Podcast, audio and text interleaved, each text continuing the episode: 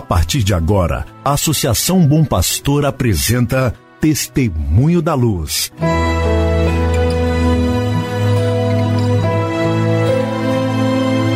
Com a palavra, o arcebispo de Montes Claros, Dom João Justino de Medeiros Silva. Tudo por causa de um grande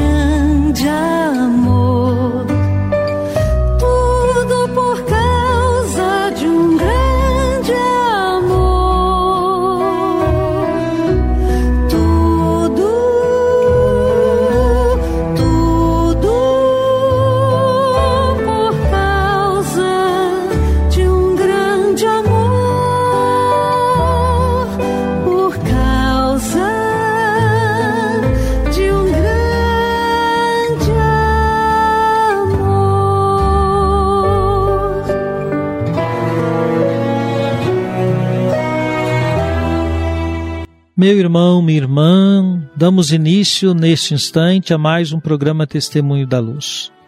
Programa que você nos prestigia com a sua audiência. Programa este preparado pela Associação Bom Pastor Arquimoc para deixá-lo a você, sua família, sua comunidade, bem a par do caminho evangelizador da Arquidiocese de Montes Claros. E é uma alegria, pois, contar com a sua audiência. Hoje é dia 29 de setembro de 2021, quarta-feira. A igreja celebra hoje uma festa litúrgica importante. Celebramos São Miguel, São Gabriel e São Rafael, arcanjos.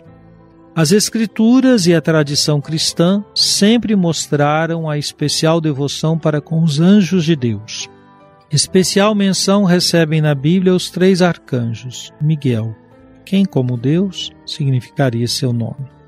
Citado no livro de Daniel e ainda no livro de Judite do Apocalipse, é o defensor dos amigos de Deus e protetor do seu povo.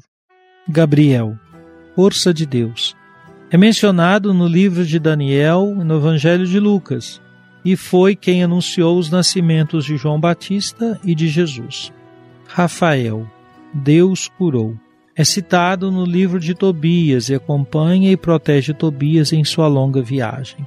Jesus faz referência aos anjos diversas vezes em sua pregação, e a igreja recorda de modo todo especial a presença dos anjos em cada missa, imediatamente antes do início da liturgia eucarística. Bendizei, Senhor, mensageiros de Deus, heróis poderosos que cumpris suas ordens, sempre atentos à sua palavra. Neste dia 29 de setembro, nós queremos deixar registrado o nosso abraço aos aniversariantes de hoje. O Padre Antônio Ivaniques Dias, que é vigário paroquial da paróquia São João Batista, no Alto São João, aqui em Montes Claros. O Padre Jerônimo Zonca, da congregação da Sagrada Família de Bérgamo. Ele é vigário paroquial na Paróquia Sagrada Família aqui em Montes Claros. E uma saudação também para a irmã Maria Elizabeth da Santíssima Trindade, que é membro da comunidade do nosso Carmelo, Maria Mãe da Igreja e São Paulo VI. Portanto, ao Padre Ivanix, ao Padre Jerônimo e à irmã Elizabeth, nossa saudação no dia do aniversário natalício saudação que se estende a todos os outros aniversariantes de hoje. Hoje, como foi anunciado ontem, nós estamos realizando a reunião com todos os presbíteros da Arquidiocese. Momento importante para encaminharmos diversos trabalhos próprios da nossa missão junto às paróquias, sobretudo. Momento importante porque vamos entregar o texto das novas diretrizes e emanaram da nossa quarta Assembleia Diocesana de Pastoral. Momento importante de convivência, de encontro. À tarde teremos no seminário maior, às 14h30, o encontro ou reunião do Conselho de Formação. E amanhã, dia 30, no horário da tarde, de 14 às 16 horas, eu vou me encontrar de modo virtual com todos os padres ou sacerdotes que atuam nas escolas maristas no Brasil. será um momento de diálogo, de encontro com esses sacerdotes que atuam diretamente na educação. Rezem para que todas essas atividades sejam bem frutuosas.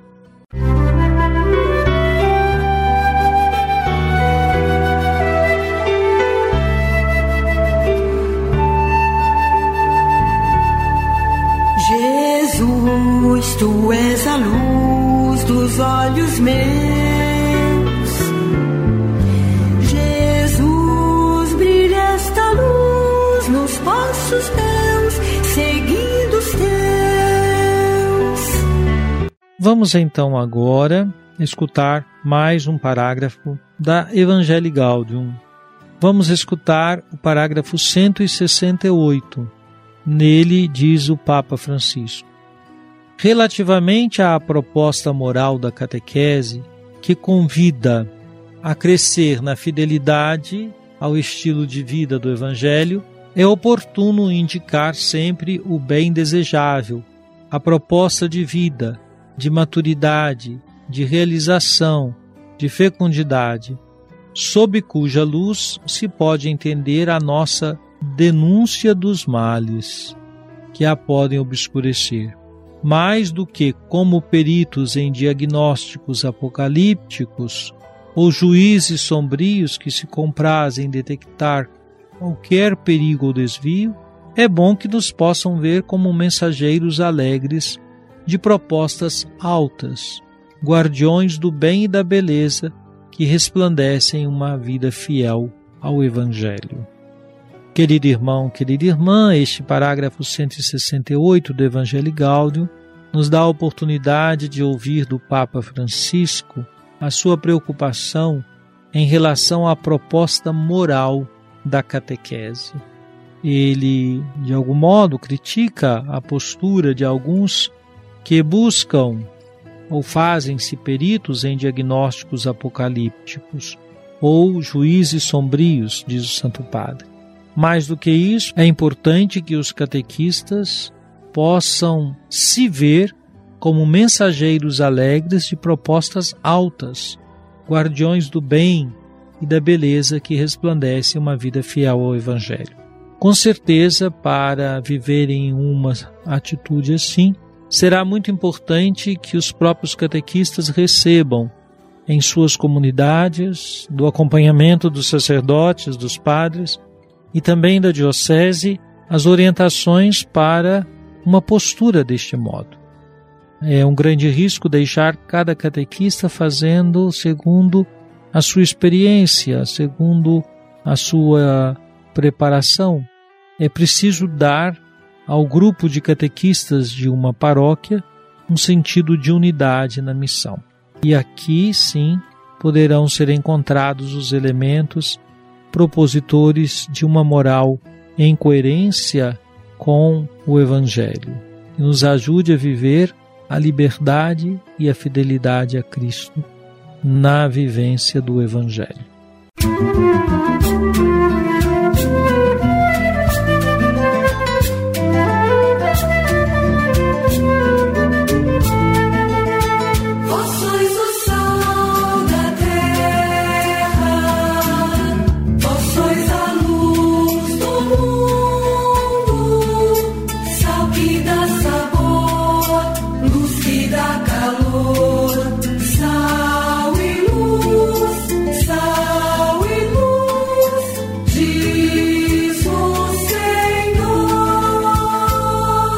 Oremos. Ó Deus, que organizais de modo admirável o serviço dos anjos e dos homens, fazeis sejamos protegidos na terra por aqueles que vos servem no céu. Por nosso Senhor Jesus Cristo, vosso Filho, na unidade do Espírito Santo. Amém. Venha sobre você, meu irmão, sobre sua família, sobre sua comunidade de fé, a bênção de Deus Todo-Poderoso, Pai, Filho e Espírito Santo. Amém. Oh.